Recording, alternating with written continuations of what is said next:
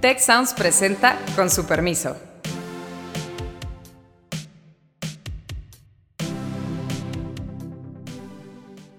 Con su permiso, yo soy Carlos Elizondo y nos da mucho gusto que nos acompañen en nuestro podcast. Espero que es su podcast favorito. Y hoy vamos a hablar de un tema muy complicado, muy importante, que se refiere a si es conveniente o no la militarización de la seguridad pública, en particular si deberíamos de incorporar formalmente, porque en la práctica ya está en algún sentido, a la Guardia Nacional dentro de la Secretaría de la Defensa.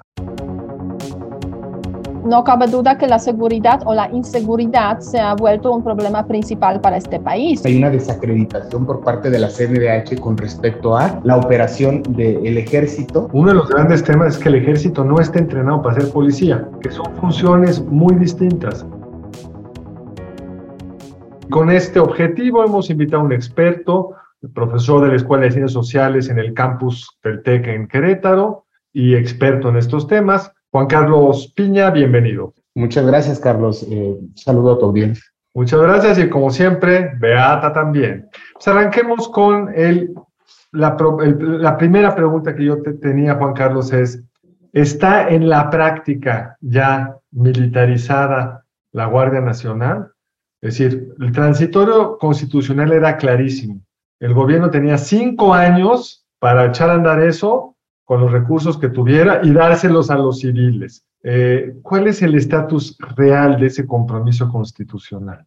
Bueno, pues eh, todo parece indicar, Carlos, que contrario a la propuesta planteada inicialmente por el actual eh, presidente de la República, hay un retroceso, es decir, se contrapone a lo planteado como promesa de campaña de desmilitarizar. y ahora con esta iniciativa y el anuncio de eh, que la Guardia Nacional podría pasar a la Sedena, pues parece apuntar todo lo contrario, es decir, eh, dejaría de ser eh, una institución de carácter civil para pasar a las fuerzas castrenses, lo cual pues se contrapone totalmente a lo que se planteaba al inicio de este gobierno. ¿Y por qué lo está haciendo, Beata? ¿Por qué está traicionando su, pues que fue muy crítica eh, en la campaña fue muy crítico respecto al ejército. Llegó a decir que no deberíamos de tener ejército, porque México no tenía amenazas externas. Llegó a criticar a operativos del ejército de forma muy brutal. ¿Por qué habría cambiado de opinión, Beata? Sí, mira, el presidente pues ha cambiado eh, de opinión en muchos asuntos, muchos aspectos. O sea, en ese sentido, la verdad es que no me sorprende mucho. Ahora bien, yo me acuerdo que hace, hace algún tiempo, hace como dos, tres años quizás que tenemos este podcast, este, hemos hablado justamente sobre este tema, ¿no? O sea, la Guardia Nacional y cuál va a ser su futuro, porque se, se veía como que una situación transitoria estamos observando y llegamos al punto del debate hoy mismo, justamente, que el presidente está proponiendo precisamente pues pasarle a la Guardia Nacional a, a, Sedena, que es un cambio, un cambio muy importante, muy relevante. Ahora bien, a mí me gustaría, este, o sea, desde el punto de vista de la contradicciones que tiene la política del presidente en muchos sentidos, pues la verdad es que es una más. Ahora bien, eh, yo quería ver ese tema desde una perspectiva un poco distinta. O sea, si realmente esa militarización de la Guardia Nacional ayudará a mejorar la seguridad en el país. Porque si es un método para lograrlo, pues bueno, que pasen a la Sedena, ¿no? Pero si no sirve para mucho realmente, entonces, ¿para qué hacerlo? generando pues todas esas controversias eh, pues que se ha generado no solamente entre la oposición, pero dentro del mismo grupo, digamos, del presidente, de que pues está yendo pues básicamente contra corriente y contra sus propias efectivamente promesas. O sea, no sé cómo tú, Juan Carlos, lo ves ese tema de precisamente hasta qué punto ese podría ayudar a mejorar la seguridad del país. Claro, eh, mira, el, el argumento que vierte el presidente justamente tiene que ver con reforzar la estrategia de seguridad. Sin embargo, hay que recordar que esta propuesta de inicio, eh, antes de, abordar el tema de la eh, que pudiera ser funcional, pues incumple con el orden constitucional. Es decir, eh, trastoca lo establecido en la Constitución, que justamente este gobierno fue lo que planteó en el 2019 de que esta dependiera no solamente que fuera de orden civil, sino que dependiera de la Secretaría de Seguridad Ciudadana. Ahora bien, recordemos que las violaciones sistemáticas a derechos humanos se han atribuido a las fuerzas castrenses. Eh, y además de que tenemos que considerar que en su actuar, eh, la Sedena, existe mucha opacidad.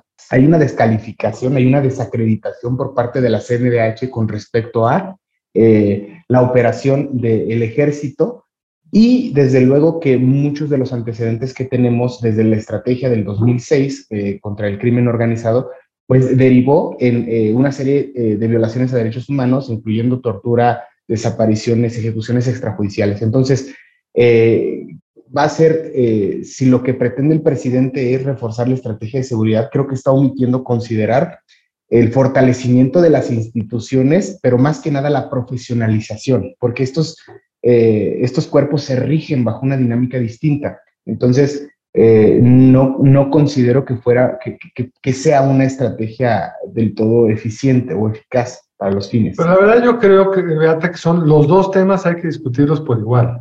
Porque si yo te dijera, los españoles de cierta edad todavía están nostálgicos de mi general Franco, que dicen que entonces España era muy seguro. Si fuera el caso, habría que tener un régimen militar para que fuera muy seguro México. Pues no, queremos defender dos valores, la democracia, el gobierno civil y la seguridad. Y por la experiencia histórica no son incompatibles. Tenemos muchos países del mundo que son democracias con policías civiles y un apoyo extremo del ejército. De hecho, no conozco ninguna democracia, Juan Carlos, corrígeme, que tenga una Guardia Nacional como única policía nacional adscrita a la Secretaría de la Defensa. Incluso el caso colombiano con su Policía Nacional es un cuerpo adscrito a la Secretaría de Defensa, pero con toda una, digamos, estructura más civil, ya han tenido secretarios de defensa civiles, en fin, esto sería primero que todo, aunque pudiera funcionar, que creo que después hay que hablar de ello, inédito en una democracia, es, como bien dijo Juan Carlos, inconstitucional, no solo por el lo que ya refirió Juan Carlos, sino porque la Constitución dice claramente que la seguridad pública es un asunto de civiles, que el ejército está prohibido, tiene prohibido meterse en asuntos de seguridad pública, el ejército está para la seguridad nacional. Y tercero, que no es nada trivial, no solo los temas de derechos humanos, sino los temas de transparencia, que ya también dijo Juan Carlos. ¿Por qué? Pues porque eh, la rendición de cuentas de las secretarías de la defensa siempre son más complicadas. Y tenemos además el caso también único en México, único en el mundo, en México, que es una Secretaría de la Defensa en manos de los militares. Estamos bien acostumbrados a eso, pero eso no es lo normal en una, en una democracia. En una democracia, las secretarías de la defensa, el secretario es un civil y obviamente toda la parte operativa son los militares. ¿Pero por qué? Porque el control tiene que residir claramente en manos de los civiles. Entonces, más allá de si funcionara, que luego creo que podemos regresar a ese tema, me parece que esto merece una discusión independiente de cuáles serían los riesgos, costos e implicaciones de concentrar tanto poder en las Fuerzas Armadas. O sea, sí, yo coincido plenamente contigo, Carlos. Mi pregunta era para, pues, este, eh, picar un poco más en el tema. es decir, tenemos que, de alguna forma, resolver esto, pues, para eso estamos todos de acuerdo. sí, la militarización porque no, cabe duda. aún si funcionara, Beata, aún si me, convenciera Juan Carlos, no creo que sea tu caso, pero si me convenciera Juan Carlos que eso nos va a resolver el problema de seguridad, yo aún así estaría en contra. Sí, la, la, militarización sin duda de, de, este, de la seguridad pública pues es un tema problemático, siempre ha sido un tema problemático y ha sido de alguna forma reflejo, se puede decir, de las tendencias autoritarias en diferentes países, ¿no? Entonces las democracias efectivamente eh, lo que se pretende es tener un control civil este, sobre las Fuerzas Armadas incluso, aparte de que eh, los servicios de seguridad pública pues están básicamente también relacionados con ese sector, sector civil. O sea, yo sí coincido con eso, sin ninguna duda, y ojalá pudiéramos vivir en un país, se puede decir, donde sí es posible lograrlo y que funcione, ¿no?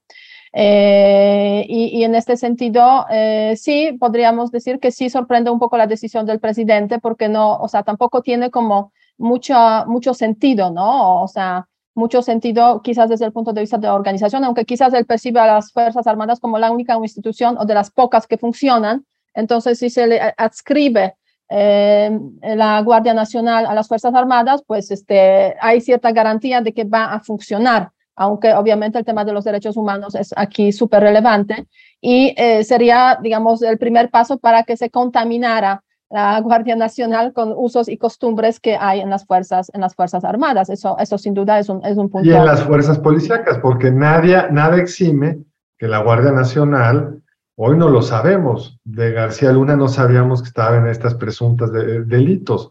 Ya sabremos en seis años si algunos de los que hoy parecen eh, muy limpios. Impecables. Si lo fueron realmente. Y yo prefiero un civil al que puedes llamar a cuentas mucho más fácilmente que a un militar, si de por sí es difícil eso en México. Pero Juan Carlos, ¿cómo ves tú este tema de civiles militares? Que es algo, es algo que has estudiado. Carlos, acabas de decir un punto muy, muy, muy importante.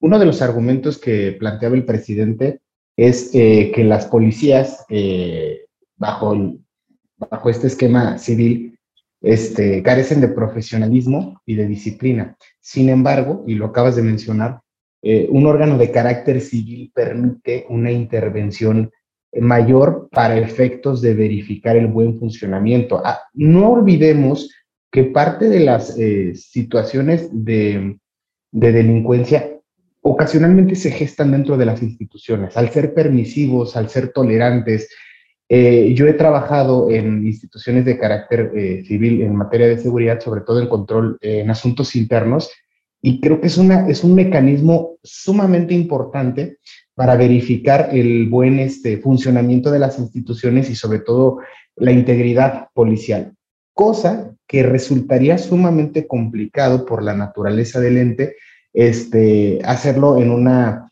en una institución de carácter militar. Entonces, eh, esa es otra de las desventajas que yo le encuentro al querer este, eh, transferir ¿no? nuestra policía civil a, a, la Sedena en este caso. Esa idea de transferir quizás está relacionado con que la Guardia Nacional realmente no ha logrado los objetivos, digamos, en su proceso de construcción que se han intentado eh, pues, pues, implementar a lo largo de ese tiempo, ¿no? Porque cuánto tiempo llevamos con Guardia Nacional y cuál es el estado ahí como de del momento, o sea, ¿cómo tú lo evaluarías? Ah, yo déjame decir una cosa rápido, Beata. El presidente ha sido exitosísimo en una cosa que prometió y logró, que era el despliegue de la Guardia Nacional a lo largo del territorio.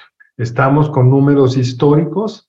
La Policía Federal es, fue pequeñita siempre respecto a la cantidad de efectivos que tiene hoy la Guardia Nacional desplegados a lo largo del territorio nacional. Pero como decía hace poco en un muy, muy interesante artículo del Universal, Alejandro Ope, lo único que hacía era glosar el reporte mismo de la Guardia Nacional sobre cuáles han sido sus logros y sorprenden algunas cosas dramáticas, digamos, con esa extensión territorial. No sé si lo viste tú, Juan Carlos, puedo equivocarme, pero presentó frente al Ministerio Público 60 responsables de homicidio, una cifra ridículamente baja. Cuando vas viendo todo lo que hizo, no queda muy claro cuál es la estrategia, cuál es la lógica. El propio Alejandro ha criticado mucho este despliegue territorial, donde tienes el mismo cantidad de efectivos en Yucatán, que es un estado relativamente muy pacífico, en Baja California, que es un estado con serios problemas. Entonces, por supuesto, hay muchos problemas en el despliegue de la Guardia Nacional, pero yo no creo que se resuelvan simplemente haciendo de jure lo que hoy es de facto, porque hoy operativamente la Secretaría de Defensa controla la Guardia Nacional. No es que con, lo único que están, estarían haciendo es hacer permanente lo que en la Constitución fue claramente, en la reforma del Obrador, estipulado como transitorio. ¿Cómo lo ves, Juan Carlos? Así es, así es. Efectivamente, bueno, de facto ya tenemos incluso mandos militares que operan no solamente en la Guardia Nacional, sino en las instituciones policiales de, de carácter civil, ya están al frente eh, mandos militares.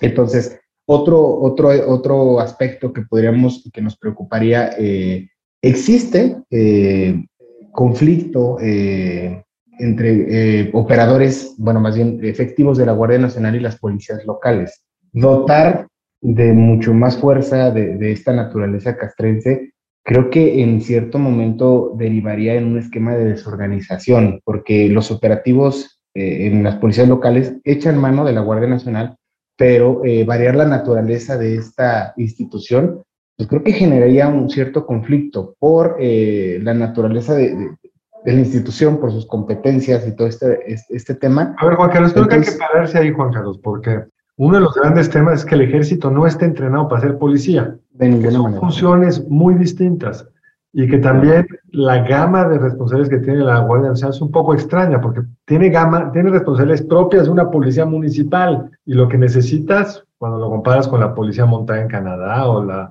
policía nacional en Francia, etcétera, es una policía muy potente para ciertos temas, pero no para resolver un tema de borrachos en una cantina, que a veces para eso se usa la Guardia Nacional. creo que hay todo un problema de estrategia aquí atrás, pero en fin, tú eres el experto de estrategia y de competencia, eh, de competencia y de profesionalización. Nuestras policías preventivas están equipadas para fungir como primer respondiente en el nuevo sistema de seguridad, eh, perdón, en el nuevo sistema de justicia penal. Entonces, eh, creo que la tarea sería exhaustiva para equipar a la, a la Guardia Nacional ya dentro de otra institución y que pudiera fungir o bien definir estrictamente sus competencias, pero repito, trastocaría lo establecido por la Constitución de vigilar eh, la seguridad nacional y centrarla, como bien tú lo planteas a manera de ejemplo, pues eh, ocuparse de cuestiones eh, incluso de carácter administrativo, como lo, como lo son las faltas, como cuestiones así, ¿no? Entonces, no podemos apuntar a, a una a que, a que esta propuesta sea prometedora, sin tomar en cuenta todas eh, las cuestiones estructurales y profesionales que debemos de, de abordar, ¿no? Para poder eh, dar paso a esto. Fuera del... Tenemos, ya te creo yo, pero no sé cómo lo veas tú, ejemplos de que los civiles pueden resolver bien el tema de la seguridad.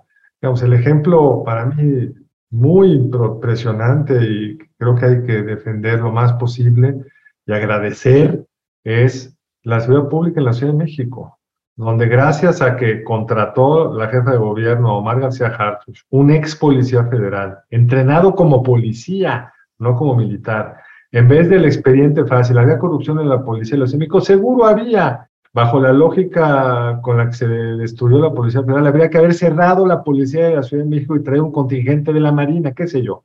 Hubiera sido un desastre. Hoy tenemos una policía con problemas, exceso, lo que tú quieras, pero muy eficaz. Ha bajado la tasa de criminalidad en la Ciudad de México de forma muy importante, construyendo eso que decías tú, Juan Carlos, toda una serie de protocolos propios de la policía, con una serie de controles propios de un organismo civil.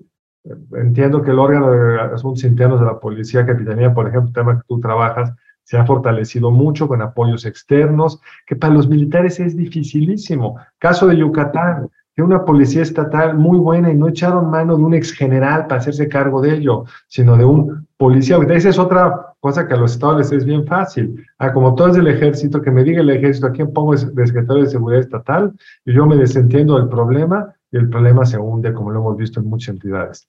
Y este gobierno además ha dejado de apoyar a las policías estatales y municipales. Pero no sé cómo lo veas tú, Beata. Eh, era una pregunta ya que había hablando de más. No, mira, yo creo que sí es posible hacer este, en este sentido, pues, eh, o sea, hay que construir institucionalmente los policías, ¿no? Eso es el, punto clave. El problema es que, eh, pues, eh, cada gobierno que llega tiene su propia idea de cómo hacerlo y se destruyen básicamente, pues, los inicios que ha originado el gobierno anterior. Entonces, en ese sentido, sí, darle continuidad es muy importante y es lo que pues básicamente no existe porque es cuestión de pues básicamente construcción institucional. Y, y en la Ciudad de México sí hay seguramente pues este, una mejora en este, en este sentido que no observamos en muchos otros espacios, ¿no? En ese, en ese contexto, o sea, eh, no cabe duda que la seguridad o la inseguridad se ha vuelto un problema principal para este país. O sea, se habla de que la corrupción, o sea, el lema principal del presidente es combatir la corrupción. Pero por lo que vemos, eh, conforme van pasando los años de este sexenio, pues hay una clara, clara perspectiva de que lo que más dificulta la vida de los mexicanos, de los negocios, eh, mexicanos de funcionamiento institucional es el tema de la inseguridad. Eh, y esa inseguridad se ha manifestado, pues claro, en el índice de asesinatos por 100 mil personas, por ejemplo, que ha subido a 27 o 28 personas por 100 mil, mientras que, digamos, hace algunos años eran como 21 personas por 100 mil. ha bajado un poquito en esta administración. En eso sí, ha empezado a, a modificarse un poquitín, pero me da la sensación de que la percepción de la inseguridad no se ha modificado, ¿no? O sea, Eh, hay algunos estados, algunas regiones donde sí hay ciertos logros, como por ejemplo Baja California Sur, durante bastante tiempo se ha mantenido, eh, digamos, fuera de la influencia de su vecino del norte, quiere decir la Baja California. Este otro estado que tú mencionaste, Yucatán, también es un ejemplo donde este, el tema de seguridad pues tiene otros, otro perfil totalmente distinto. Pero para... no sé si vieron el libro de Rubén Aguilar sobre el caso de Coahuila, que lo escribió junto con Rubén Moreira, el exgobernador, y lo estaba viendo en una presentación. Y el caso de Coahuila es bien interesante. Tú ves el mapa delictivo del norte, tienes Chihuahua en una situación complicadísima, tienes Coahuila, que era complicadísimo, y que hoy tiene tasas de homicidio casi como las de Yucatán, un poquito por arriba. Y luego tienes Nuevo León que ha tenido sus altibajos. Entonces, ¿qué, ¿cuál es el argumento central del libro este? Que necesitas un gobernador que se ponga a trabajar con apoyos federales para poder construir una fuerza propia, sólida, y creo que se logró. Entonces, hay muchos ejemplos de cómo las cosas funcionan y las desaprovechamos. Sí, ese es el punto principal, ¿no? O sea, llega un momento cuando un Estado sí efectivamente logra pues esa cierta solidez, pero hay un cambio de gobernador y empieza a empeorar. A veces, en, muchos este sentidos, a veces. en este caso todo se lo, dejó a y funcionó bien. Sí, o sea, sí se puede.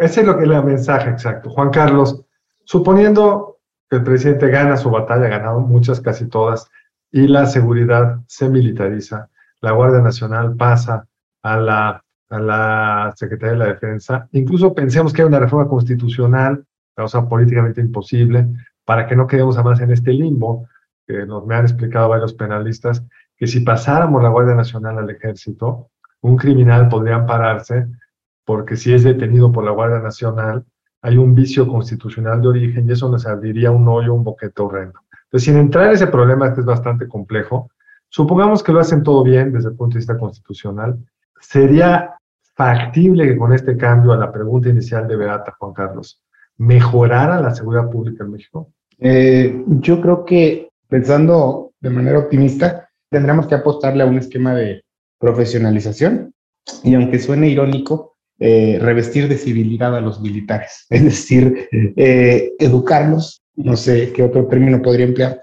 pero además apuntar a una reestructuración en la naturaleza de, de, esta institución, hablando de la Sedena. Te voy a decir por qué hace rato mencionabas, Carlos, algo bien importante como referente a la Ciudad de México.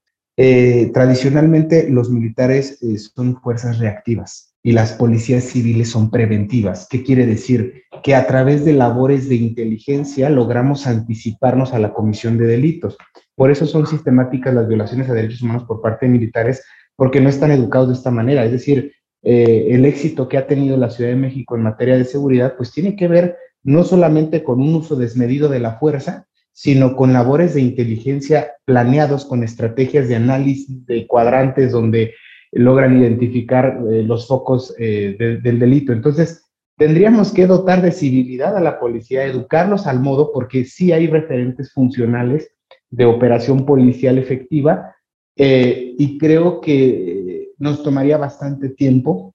Eh, eliminar vicios no lo lograríamos de manera total, pero eh, sería un trabajo arduo y, creo que estamos siendo rebasados en, tiempo y en, organización por, ahora sí que por los, los malos, ¿no? Entonces, eh, siendo optimistas, podría hacerse, pero tendría que ser una labor sumamente profunda. Cosa que también se puede hacer con una policía civil, ¿verdad? Así es. Beata, ¿tú qué opinas? Porque tú lanzaste la pregunta, ¿cuál es tu intuición? Mira, yo creo que este no va a contribuir realmente a cambiar sustancialmente el estado de seguridad en el país eh, por varias razones. O sea, eh, porque básicamente el tema, de, el tema de la inseguridad pues está conectado, se puede decir, con varios aspectos, ¿no? Por una parte es el tema del crimen organizado, no cabe duda, eh, pero por otra parte que pues está desbordado eh, y por otra parte también es el crimen, así se puede decir, no organizado, que también ha proliferado mucho en este país. Los dos están conectados, pero no necesariamente. O sea, este crimen no organizado también funciona y afecta. Son personas que, o sea, delincuentes pequeños que entran en un autobús con un arma o con este, una amenaza y roban a las personas. Entonces, yo creo que sería muy relevante, este, por una parte, atender obviamente el crimen organizado que se centra en el tema de narcotráfico, pero también exige el pago de piso y muchos otros aspectos, pero también atender ese crimen pequeño, que es muy fastidioso, digamos, para la vida diaria y de la gente. Y es así como la gente percibe su inseguridad, ¿no? Porque mientras que se dice que los, las bandas pues están luchando entre sí y, y se matan entre sí, etcétera. Pero la verdad es que la gente sencilla sufre, por una parte de eso también, pero en muchas regiones sufre de este crimen pequeño, que me da la sensación que como que se empezó a dejar de atender ese crimen pequeño, que realmente se ha estado extendiendo muchísimo y hay una falta de Estado de Derecho impresionante, una falta de consecuencias por cometer pues cosas pequeñas, ¿no? Que realmente fastidian a la gente. Pequeñas y no tan pequeñas, porque no tan el organizado hace cosas horrendas también, digamos, no solo roba relojes en un autobús, digamos, amenaza con una pistola y a veces mata. Pero el tiempo, como siempre, es nuestro peor enemigo, y afortunadamente para el público, si no se aburriría eternamente con nuestras ideas. Quiero cerrar nada más con una, con una última pregunta y pasar a que cierren también y nos expliquen dónde los podemos seguir en sus redes sociales. Recuérdenos que nos pueden seguir a nosotros en arroba ciencias sociales tech. Y la pregunta final es, a mí me parece que la estrategia, en el fondo, como tantas cosas en el presidente, es política. El ejército está muy bien evaluado. Yo creo que es de las instituciones mejor evaluadas, o la institución mejor evaluada del país, de las mejores líneas también está bien evaluada. Y para la oposición es muy costoso ir en contra de una propuesta como esta, porque la intuición de muchos es que es lo que resolvería el tema de la seguridad. Y creo que esa es la principal razón por la cual hoy está lanzando este, esta propuesta, pero bueno, se verá, no sé qué opinan al respecto. Por favor, sus comentarios de cierre y recuérdenos cómo los podemos seguir en sus redes sociales. Beata. La seguridad es el tema principal y, yo creo que si no se atiende este tema, eh, pues la verdad se va a ir desbordando tal como lo vemos hoy en día. Entonces, ojalá, digamos, la Guardia Nacional sea este, eh, la pieza que ayude a resolverlo eh, y ojalá pues se le dé continuidad a este proyecto. Ojalá no sea militarizado también, pero bueno, ya veremos qué ocurre y falta realmente muy poco porque hasta 2024, qué ocurre con la siguiente presidencia si va a dar continuidad también a este proyecto o no, porque es un punto crucial, digamos, en la construcción de las instituciones igualmente. Gracias, Beata. Juan Carlos. Gracias, pues finalmente eh, eh, dejar esto en manos de la Suprema Corte en caso de que así lo considere el presidente, eh, emitir este acuerdo por la vía administrativa y que con razones y argumentos sólidos resuelva lo que sea más conveniente, tomando en cuenta el Estado democrático que somos y lo apremiante que es el tema de la seguridad. Sin duda, Juan Carlos, ese es otro tema. Si lo sacara por una vía no de reforma constitucional, que es la única vía política posible, pues hay unas implicaciones jurídicas de muchos órdenes. Pues gracias a ambos y sobre todo gracias a ustedes que nos siguen. Ese es su podcast favorito y nos vemos la semana entrante. Si quieres conocer más sobre el comercio y los negocios, te invitamos a escuchar Territorio Negocios. La experiencia del cliente o del usuario es cada vez más importante. El podcast en el que hablamos sobre las nuevas tendencias de innovación, emprendimiento, finanzas y liderazgo en México y en el mundo. Escúchalo en Spotify, Apple Podcast y Google Podcast. Muchas gracias al equipo del Tecnológico de Monterrey y de Tech Sounds. Productor ejecutivo de Tech Sounds, Miguel Mejía. Asistente de producción, María Monroy. Productora de Con su permiso, Cintia Coca. Diseño, Daniela Solís, Lizeth Rodarte y Pilar Ortega. Postproducción, Max Pérez, Marcelo Segura y Sergio Chávez. Les invitamos a escuchar el siguiente episodio de Con su permiso y el resto de programas de Tech Sounds en los canales de su preferencia.